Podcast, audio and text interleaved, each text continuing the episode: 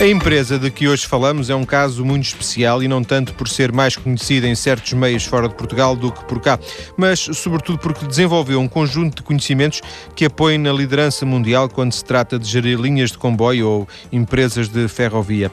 Tem clientes em diversos países do norte da Europa, onde foi mais fácil entrar do que em Portugal, apesar de nesta altura já trabalhar ou já ter trabalhado com a CP e com o Metro de Lisboa. Ernesto Morgado é um dos dois fundadores e administradores da Ciscog.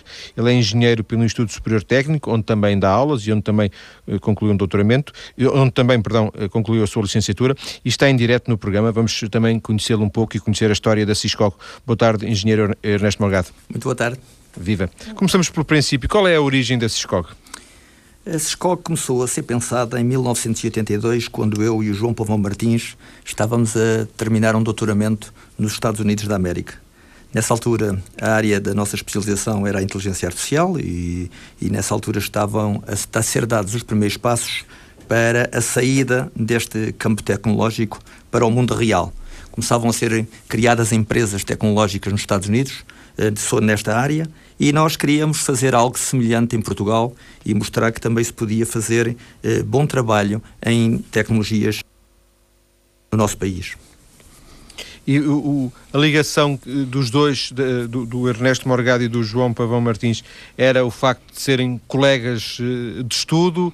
Eh, havia mais do que havia interesses comuns, no sentido de, de decidirem eh, partir juntos para uma aventura como esta? Havia afinidades? Sim, claro. Nós trabalhávamos desde os 17 anos juntos. Nós tínhamos estado a tirar a licenciatura no Instituto Superior Técnico e depois fomos juntos tirar o mestrado em, em, em Ciência da Computação e o doutoramento em Inteligência Artificial nos Estados Unidos da América.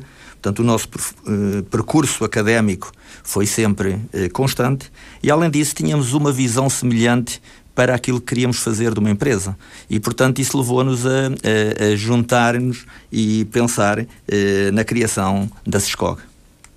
E quando é que a SESCOG, como empresa, aparece? Desde 82 a pensar, demorou muito tempo? Eh, os primeiros passos concretos foram em 85, quando nós eh, regressámos aos Estados, dos Estados Unidos da América e começámos a, a, fazer os primeiros contactos, mas só em 86, em, no início de junho, é que criámos a, a, a SESCOG. A SESCOG foi, foi fundada eh, com o, o, o pressuposto de que era necessário haver primeiro um mercado e, portanto, em 1985, o que nós fizemos foi tentar preparar esse mercado dando um conjunto de seminários para gestores e técnicos uh, altamente qualificados que uh, entusiasmassem as pessoas para a adoção desta nova tecnologia. Em Portugal? Em Portugal, exatamente. Sendo que o, o Portugal nunca foi um mercado muito importante para vocês? Eh, não foi. Acabou por nunca ser, talvez eh, ainda não tivesse preparado para, para este tipo de tecnologias. No entanto, foi em Portugal que nós eh, lançámos eh, os, os, os, primeiros projetos nesta área. Portanto, primeiramente com, com a TAP e depois com, com a CP, eh, e que permitiram que depois dessemos o, o, o salto para o estrangeiro. A nossa área de, de, de desenvolvimento são os sistemas de, de apoio à decisão eh, para o, o, planeamento e a gestão de recursos, eh, especialmente recursos humanos em empresas eh, de transportes e mais especial, especialmente em empresas ferroviárias e, e, e portanto, um, um, são sistemas que dão a possibilidade de optimizar o trabalho dos recursos humanos e é, portanto, natural que empresas, eh, que países ou empresas que pensam eh, extremamente eh, na rentabilidade dos seus recursos humanos que adotem mais facilmente eh, estas tecnologias. Daí não, não ser de estranhar que são exatamente os países do norte da Europa, aqueles que estão mais à frente eh, na competitividade a nível mundial, que eh, deem preferência aos nossos sistemas.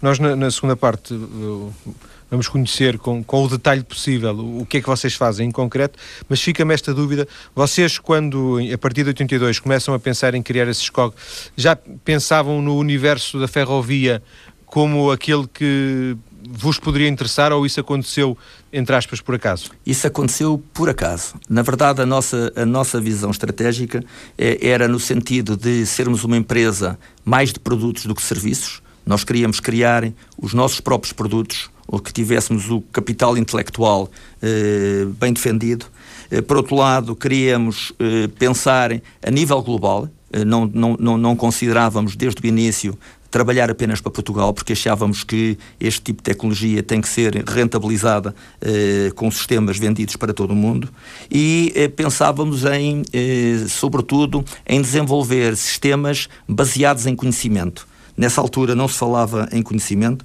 eh, mas nós em 85, quando demos esses seminários para gestores e técnicos especializados, começámos a falar na necessidade das empresas eh, capturarem o seu conhecimento de uma forma eh, tecnológica e, portanto, usarem depois esse conhecimento como uma forma de aumentar a sua competitividade.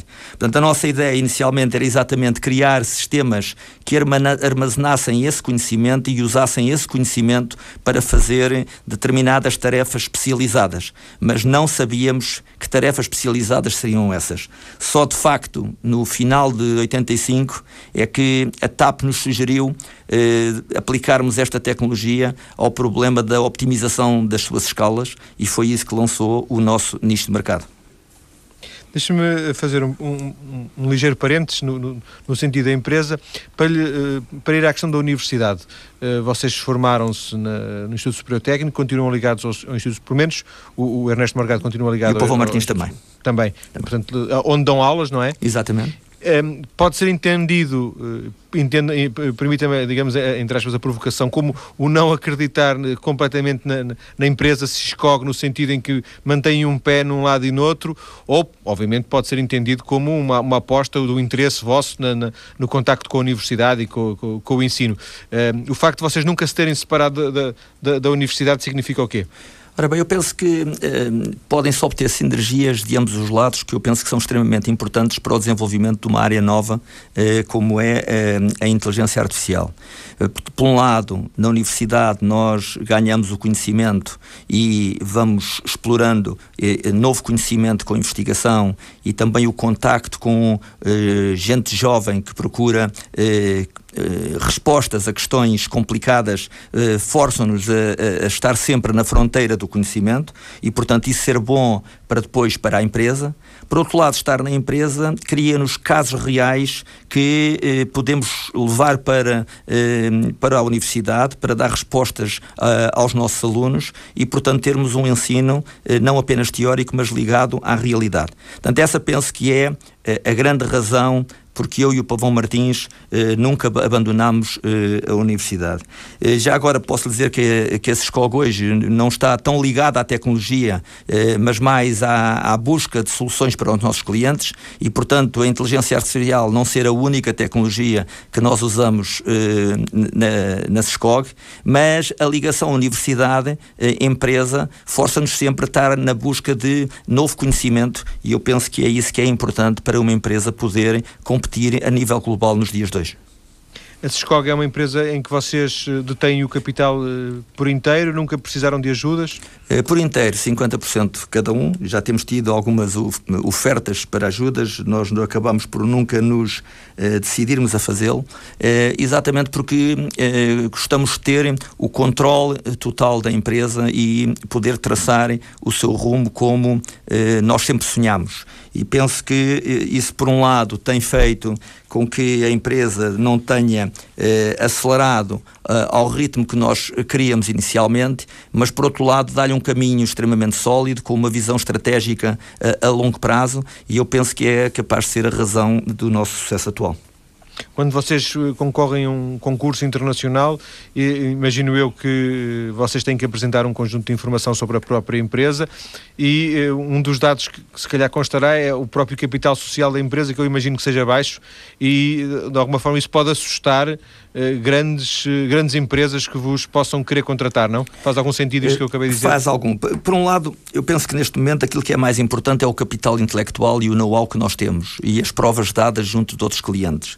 Mas já nos tem acontecido ter algumas, eh, alguns contratos recusados, eh, por exemplo, nomeadamente com a RATP Paris, exatamente por acharem que nós eh, éramos uma empresa demasiado pequena para lidar com eles. Mas exatamente num momento que nós tínhamos acabado de ganharem um contrato enorme com o, com o Metropolitano de Londres.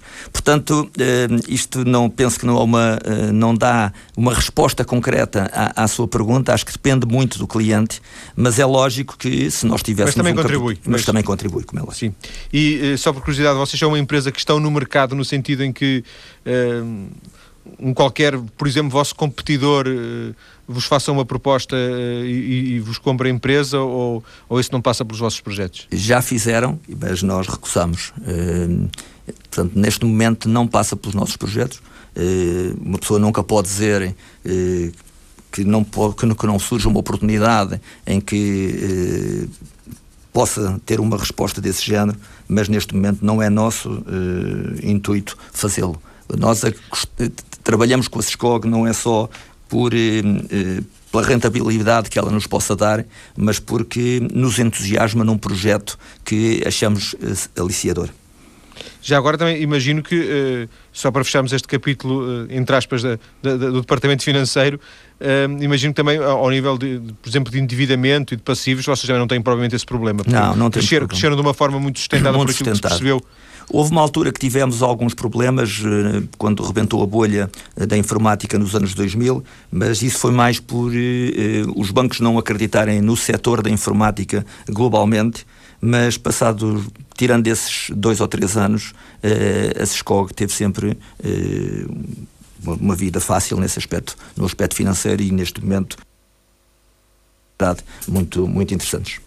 Quantos, quantos são vocês? Uh, neste momento, a partir de neste momento já ultrapassamos os 70, os 70 pessoas. E essas 70 pessoas, imagino que o grosso seja a, a aplicação, investigação e, portanto, menos serviços de apoio e serviços administrativos. É, sim, serviços administrativos há muito pouco. Nós temos eh, duas áreas essenciais, que é uma é o desenvolvimento, desenvolvimento de produtos e a outra é, é de serviços, é a adaptação dos nossos produtos às realidades concretas de cada cliente e, portanto, temos dois grandes projetos, dois grandes departamentos, um departamento de produtos e outro departamento de projetos, exatamente com eh, esta finalidade. Temos ainda um outro departamento mais pequeno, que é o departamento da inovação, que está sempre a tentar criar eh, novo conhecimento para ser usado nos, nos nossos sistemas. E depois os serviços administrativos têm muito pouca gente, portanto somos capazes de ter por volta de 10 pessoas serviços administrativos, num total de 70. Portanto, é uma, uma empresa eh, essencialmente de engenheiros. E, e, para fecharmos esta primeira parte, uh, desses, uh, dessas 70 pessoas, ou desses 60, entre aspas, engenheiros, uh, quase 60, ou cerca de 60, muitos são vossos ex-alunos no, no Instituto Superior Técnico? Começou por ser assim. Hoje nós recrutamos em, em, muitas universidades. Achamos que é importante uma fertilização cruzada de conhecimentos e, portanto, não vamos buscar apenas alunos que tenham sido formados por nós, mas que tenham sido formados por outros e que penso que, que dão um contributo muito importante à nossa empresa. Depois das notícias, quando voltarmos, vamos conhecer em concreto o que é que faz a Ciscog, uma empresa de software inovadora. Até já.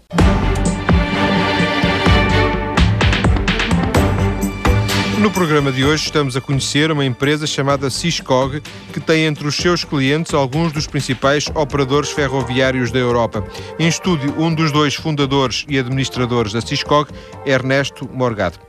Há pouco disse que a Ciscog é uma empresa de software, mas talvez fosse mais correto dizer que é uma empresa que fazem software para transportes, eh, transportadores ferroviários. Essa é claramente a, a vossa especialização, correto? Uh, tem sido a nossa especialização, embora o nosso produto seja uh, genérico e, portanto, não seja apenas aplicável a sistemas ferroviários, mas sim a toda a área de transportes e, até de uma forma mais lata, a todas as indústrias que necessitem de planear ou gerir recursos humanos. De qualquer forma, uh, uh, disse-nos há pouco que vocês começaram de alguma forma com a TAP, não é? Exatamente. Uh, e, com... e, depois, que é uma companhia de, de aviação, e depois há, há, um determinado momento em que vocês ou percebem que, que há um nicho interessante para, para explorar na ferrovia, ou um, não, foi, não foi nada disso e foi um fruto do acaso de, de uma sucessão de. Como é, que, como é que surge esta especialização em concreto na gestão de operadores ferroviários? Pronto, o, o, sistema da TAP, eh, nós acabamos por nunca o desenvolver, desenvolvemos um, um, protótipo que foi tecnicamente aprovado, mas a TAP depois eh, não se interessou por assinar um contrato connosco, preferia eh, fazer o, o, o, desenvolver o sistema in-house com a nossa consultoria, o que nós acabamos por não aceitar. Nós precisávamos de algumas referências nacionais antes de conseguir ir para o mercado externo. E, portanto, uh, começámos à procura de, uh, de outras empresas que se pudessem interessar, embora não nos tivéssemos limitado apenas às nacionais, o que é certo é que a CP acabou por ser aquela que se interessou mais rapidamente pela SCOG. E daí que tenha sido a empresa para a qual nós desenvolvemos o primeiro grande sistema nesta área. A CP. A CP, exatamente. E uh, então eu, quando há, há pouco disse que no início que foi mais fácil entrar na Europa do que em Portugal, não fui muito correto, porque apesar de tudo vocês começaram mesmo por Portugal, não é? Nós começámos por Portugal, mas de facto o primeiro sistema a ser implantado foi, acabou por ser o sistema da, da Holanda que nós desenvolvemos para os caminhos de ferro holandeses. Portanto, quando nós terminamos o, o contrato com, com a CP, eh, a equipa técnica que estava envolvida eh, nesse projeto, e nomeadamente eh, o, também o, o, administrador que tinha lançado esse projeto, eh, saiu e não houve ninguém na CP que tivesse tido a coragem para continuar o projeto e pô-lo em operação. Daí que nós começámos uh, a tentar encontrar uh, outras formas de desenvolver o produto e, uh, mostrando o sistema que tinha sido desenvolvido para a CP, acabámos por convencer os caminhos de ferro holandeses a avançar com um, um grande projeto com, com a SCOG. Mais tarde, depois de termos tido sucesso com os caminhos de ferro holandeses, acabámos por ter novamente o desenvolvimento de outro projeto com a CP e que esse acabou por ser depois levado à operação. E basicamente uh, o engenheiro Ernesto Morgado diria que vocês fazem fazem a mesma coisa, uh, claro, com acertos, com, com, com, com, especificidades próprias de cada empresa e de cada, de cada país, mas vocês fazem o mesmo em cada um dos países onde trabalham? Exatamente, portanto, nós temos um produto que faz o planeamento e gestão do pessoal e que pode ser eh, facilmente adaptado eh, às múltiplas realidades com que nos vamos eh, deparando. É um, é um produto que foi desenvolvido pela SCOG ao longo dos últimos 20 anos, portanto é um, um, um produto extremamente complexo, com um grande nível de funcionalidade e com um grau de generalização bastante elevado, o que permite que ele seja adaptado a múltiplas realidades. Estamos também neste... Sim. Diga, diga. Estamos também neste momento a desenvolver outros produtos complementares deste que levam um, eh, ao planeamento e à gestão de outros tipos de recursos, como por exemplo a frota de uma empresa de transportes ou por exemplo a linha ferroviária que também tem que ser gerida e, e mantida eh, a sua ocupação e portanto também temos eh, como objetivo desenvolver um sistema de planeamento de, de horários. Mas relativamente ao, ao, ao produto inicial ou produto central da, da vossa atividade, aquele com, com, o qual vocês têm ganho concursos uh, na Europa, sobretudo no norte da Europa, esse programa intervém a que níveis? Faz o quê? Por exemplo, horários das, do, dos, dos Não. trabalhadores? Não, ele recebe uh, os horários uh, dos comboios e recebe também os planos de, do material que é usado na, na, na execução desses horários e vai depois planear eh, o pessoal para operar esse, esse material. É, portanto, as locomotivas e, as carruagens. Portanto, o nosso sistema planeia uh, maquinistas, revisores, outro tipo de pessoal nas empresas ferroviárias. Diz quantas pessoas são precisas, por exemplo? É isso? Diz quantas pessoas são precisas e diz a que horas é que elas entram de manhã e saem no fim do turno e a que horas é que, que comboios é que vão fazer e a que horas é que vão fazer. Portanto, é um sistema que é capaz de planear todo o serviço, tendo em atenção a legislação laboral em vigor. E falo de uma maneira faseada. Portanto, começa por fazer um planeamento a longo prazo, que pode desenvolver-se em termos do, do planeamento dos turnos e depois do planeamento das escalas, em que eh, rotativamente distribui esses turnos pelo pessoal de uma forma equilibrada, até ao planeamento a curto prazo, em que já começa a pensar na especificidade de cada, de cada pessoa, quando é que tem férias, quando onde é que tem baixas, etc. E depois ao, planeamento ou à gestão em tempo real, no próprio dia da operação, dizer se uh, há, perante alguns imprevistos, o que é que se deve fazer para pôr a operação uh, de volta à normalidade. Portanto, é um sistema que é capaz de planear e gerir o pessoal a todos os níveis do ciclo de planeamento e gestão de uma, de uma empresa ferroviária, e isto de uma forma extremamente intuitiva, em que uh, o operador quase não toca no teclado, praticamente só usa o rato e interfaces gráficas e faz este trabalho como se estivesse a fazê-lo em papel, mas com um nível de suporte extremamente elevado. Ou seja, para além da evidente vantagem que eh, que é eh, não ter meia dúzia de pessoas eh, de lápis atrás da orelha a fazer contas e a, e a somar números, que é, o trabalho que é feito pelo computador, existem outras vantagens ao nível de poupança, de, de eficácia que, que, resultam daqui deste, deste produto? Exatamente. O nosso sistema hoje pode produzir planos de trabalho que estão garantidamente a menos de 1% da solução ótima. Isto, em termos de uma empresa eh, ferroviária de grande, de, de grande dimensão, pode significar uma poupança eh, enorme e levar a que um sistema deste seja pago em menos de um ano de operação.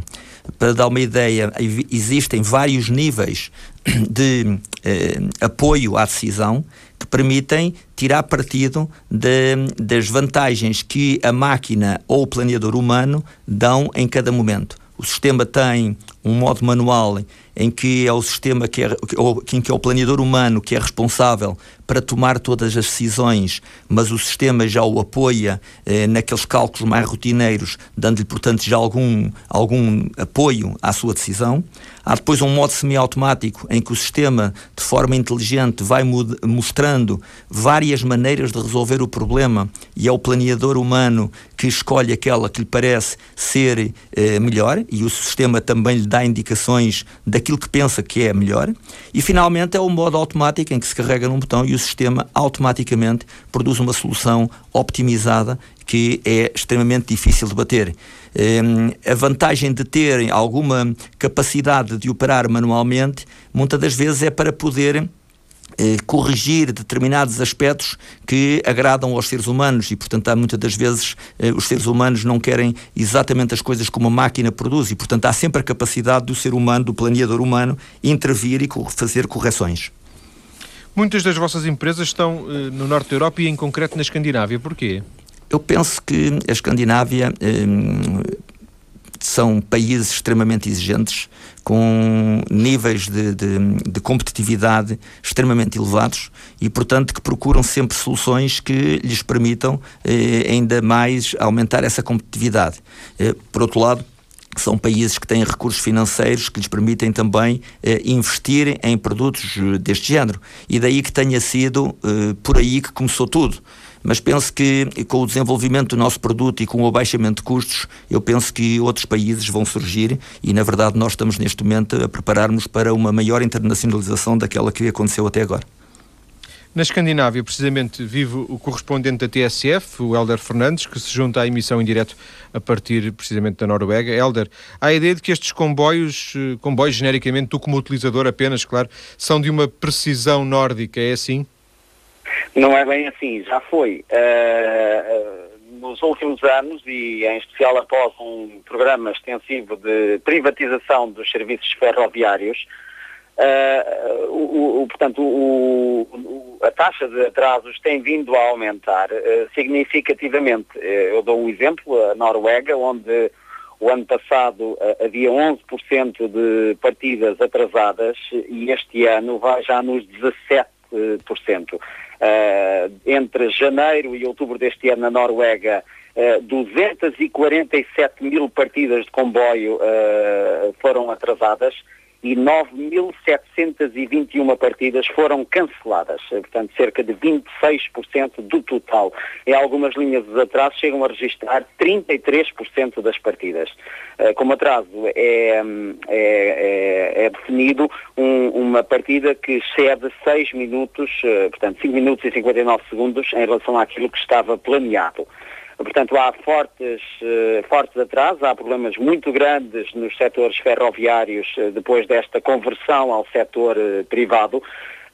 em parte devido a, a, dois problemas. A dificuldade de uma estrutura pesada estatal se conseguir adaptar à filosofia comercialista da exploração privada e, por outro lado, a incapacidade da iniciativa privada em lidar com os desafios de uma máquina que era pesada, mas que funcionava bem. O resultado disto tudo são atrasos que irritam os utilizadores, como eu, todos os dias. Mas, Helder, os atrasos, por exemplo, tomando aqui o paradigma português, nós temos uma certa tolerância com os atrasos, um atraso de seis minutos, porventura, nem seria atraso.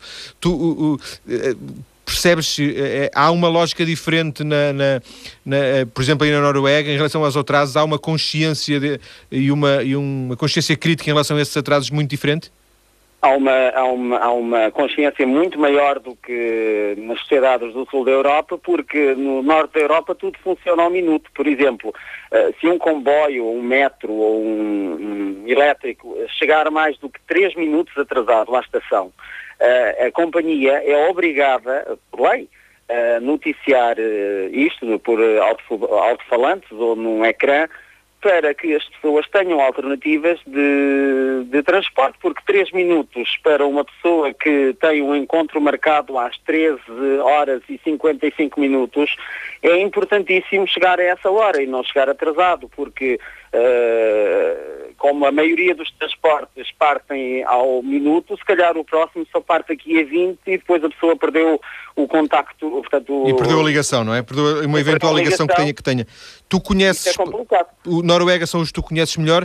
Um, ehm, para além da, da Noruega, uh, imagino que possas ter já uh, viajado em comboios uh, de outros países aí da Escandinávia, ou pelo menos possas ter alguma informação sobre eles. É, a situação é mais ou menos a mesma ao nível deste, destes processos de privatização e, e consequentes, consequentes realidades? Uh, os atrasos, por exemplo, na Dinamarca uh, são de 8%, uh, eh, na Suécia de 10%. em qualquer dos casos, maior do que era na altura em que os serviços eram operados pelo Estado. Ehm, o, que, o que, portanto, o que se passa, sobretudo da Noruega, é que devido à geografia do país, que é muito acidentada, Uh, é natural que os atrasos aqui sejam uh, sempre maiores. Uh, nomeadamente, calcula-se que só os fatores climáticos por si, que, portanto, sem intervenção humana, são responsáveis a qualquer altura por 6 a 7% dos atrasos. portanto, avalanches, neve, tudo isso. na Suécia e na Dinamarca e na Finlândia, países mais planos, esse problema não é tão grande.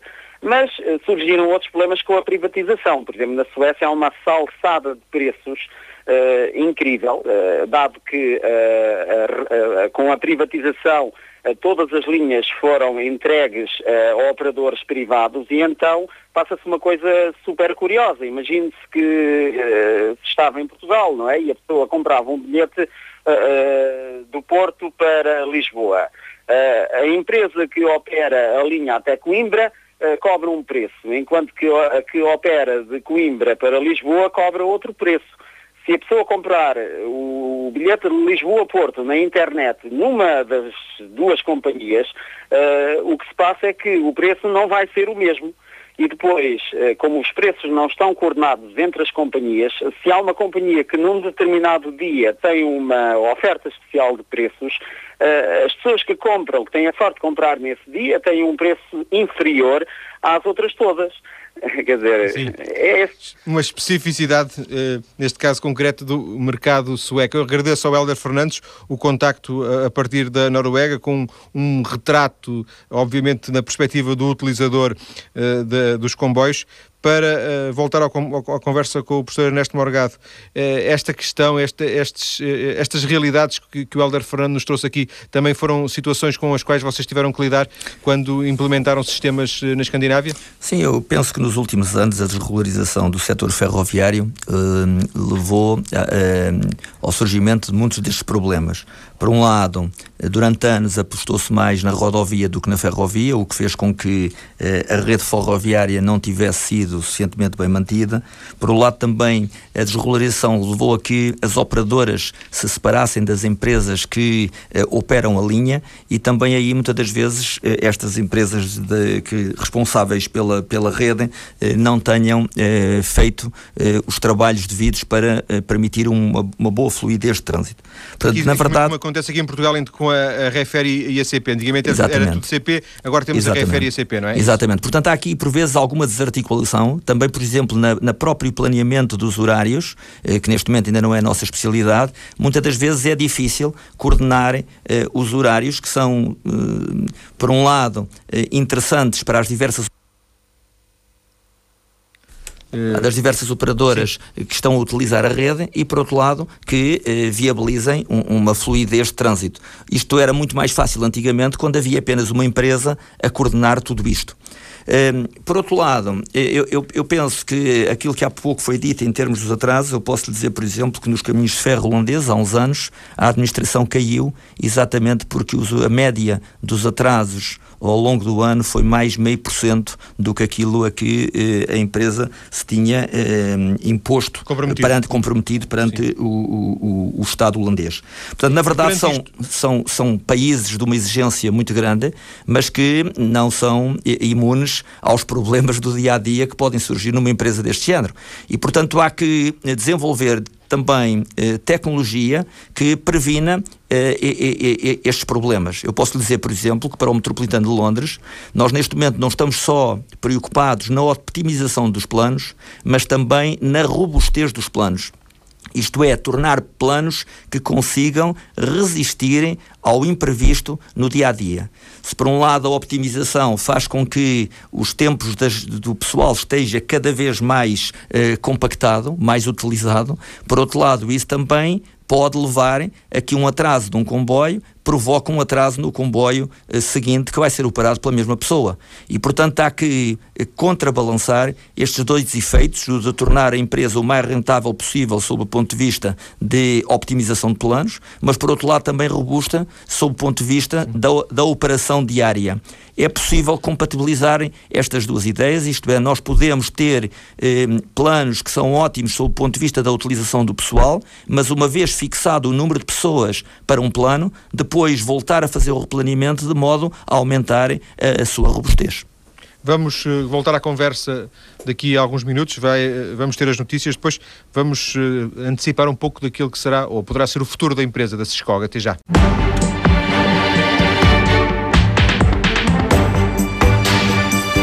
Estamos no programa de hoje a conhecer a Ciscog, que opera com várias das empresas de comboios e também de alguns metropolitanos da Europa.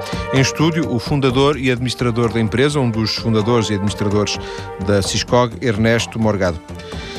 Engenheiro Ernesto Morgado, eh, onde é que vocês estão em concreto? Eh, em que, em que país é que vocês operam?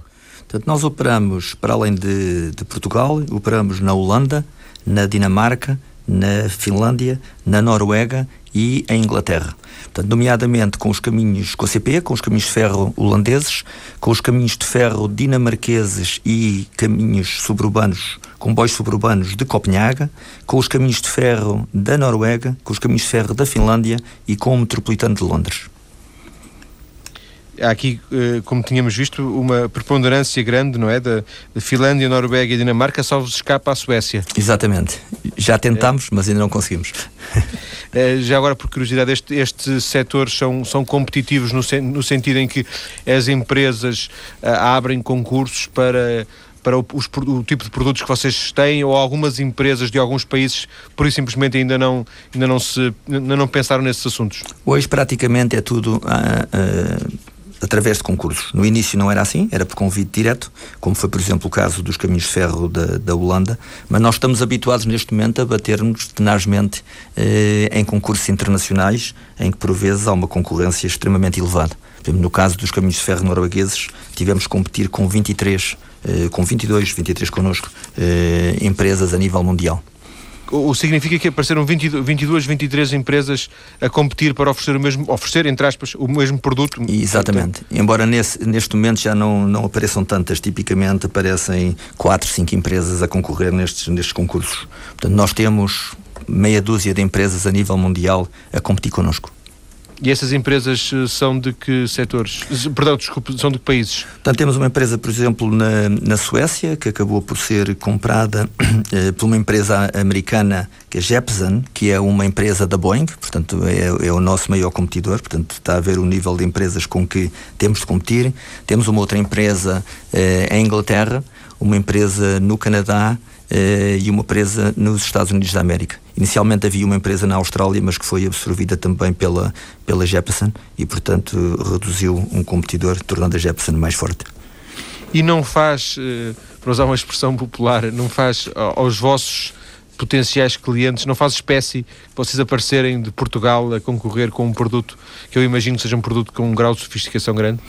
Fazia muito inicialmente. Eu hoje penso que já não faz tanto porque neste momento, eh, devido ao, ao, número de clientes importantes que nós temos, eles são extremamente boas referências para nós e, portanto, eh, não, não, não causa eh, tanta estranheza. Mas inicialmente nós éramos olhados de soslaio, como é que de Portugal podia vir nova tecnologia.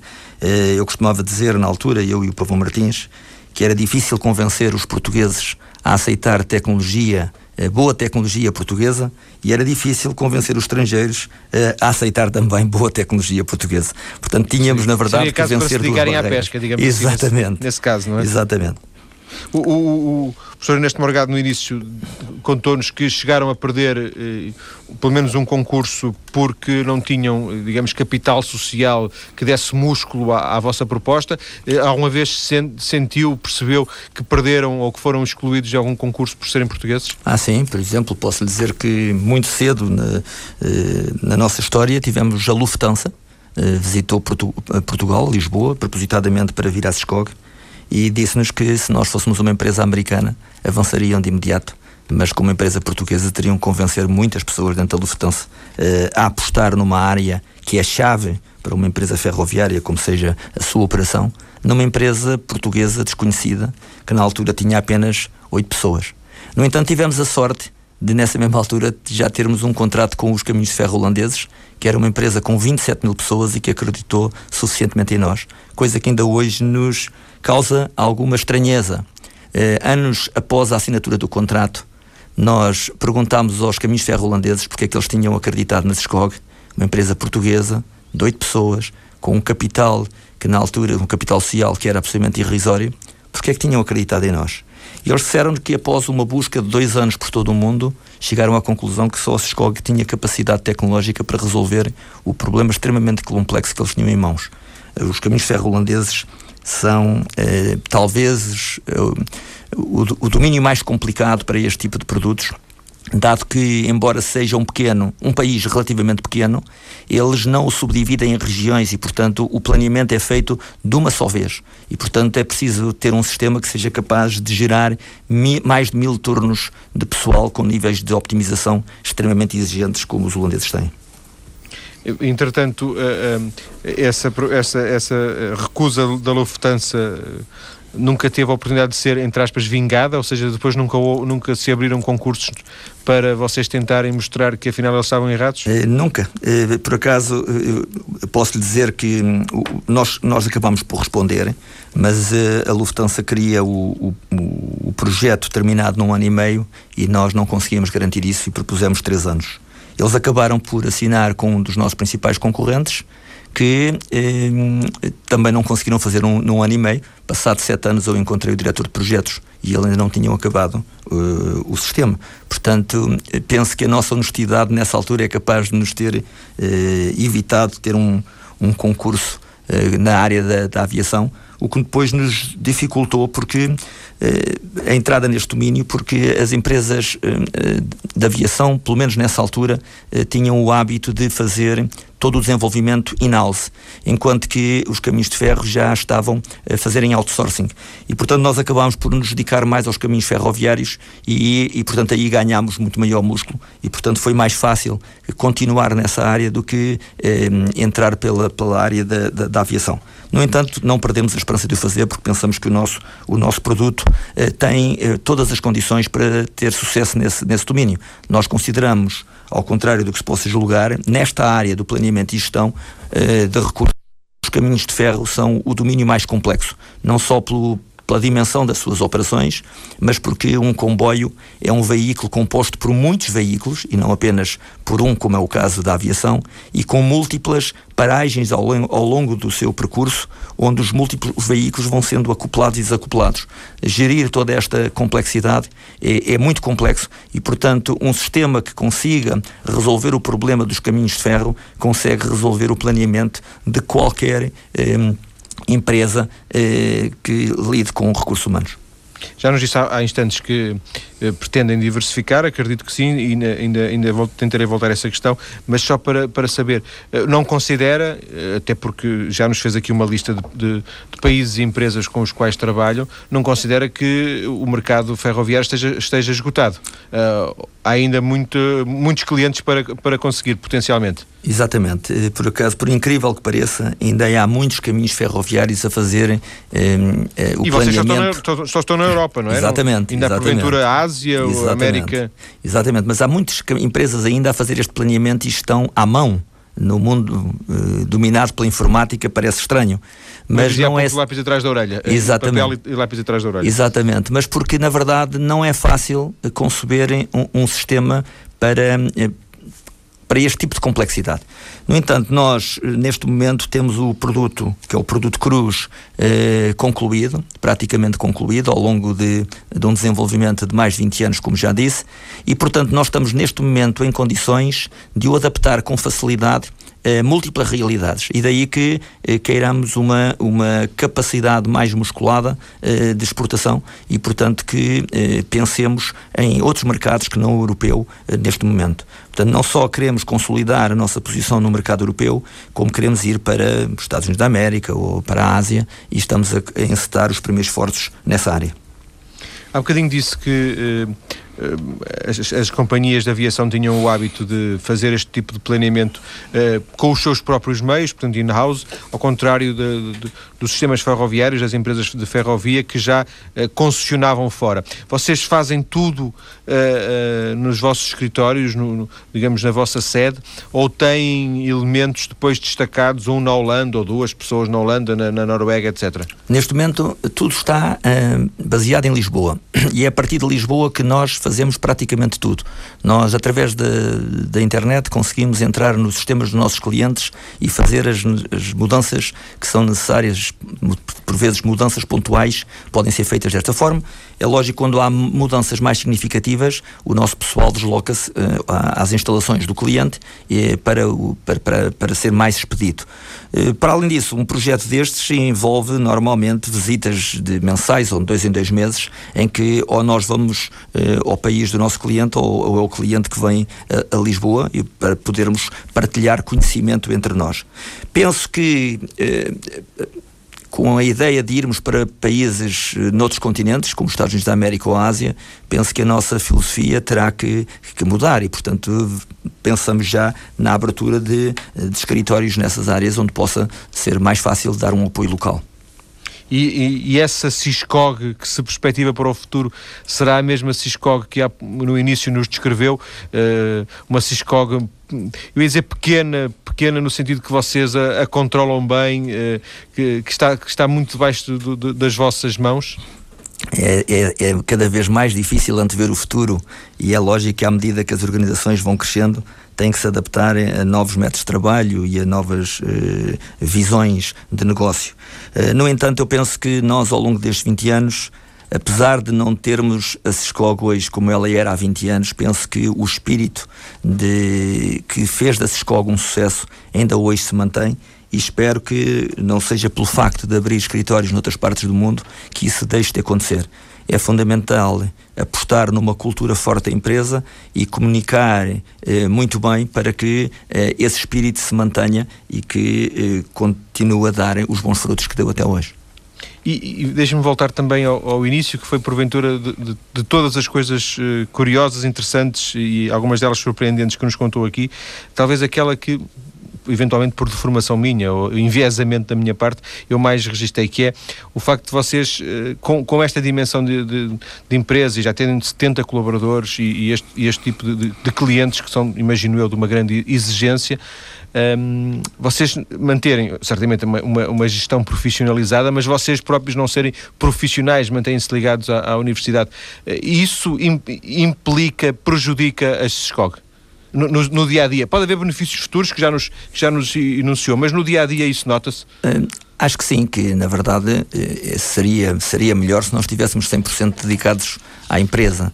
Uh, mas Houve a preocupação, especialmente nos últimos anos, à medida que íamos crescendo, de criar um conjunto de quadros eh, que são capazes de tomar decisões, em que nós eh, temos delegado eh, as nossas responsabilidades e, portanto, não é pelo facto de nós não estarmos na SESCOG que a SESCOG para. Eh, é lógico que com uma, com uma internacionalização cada vez maior da empresa, eh, poder-se-á, eh, esse tipo de problemas poder-se-á agravar e, portanto, nós teremos que estar bastante atentos e dar as respostas necessárias a esse tipo de, de questões.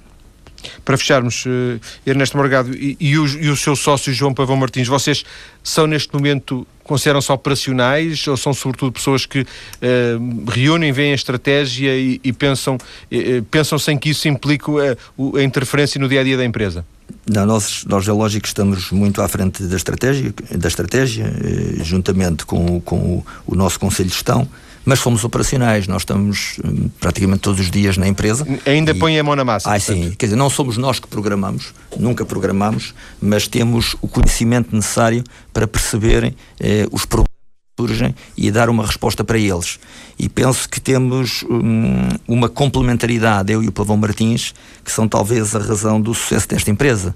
Confiamos um no outro, eh, temos eh, visões semelhantes, embora sejamos pessoas com características eh, muito diferentes, mas que nos entendemos muito bem e que eh, nos complementamos eh, e talvez daí o sucesso que esse SCOG eh, tenha neste momento.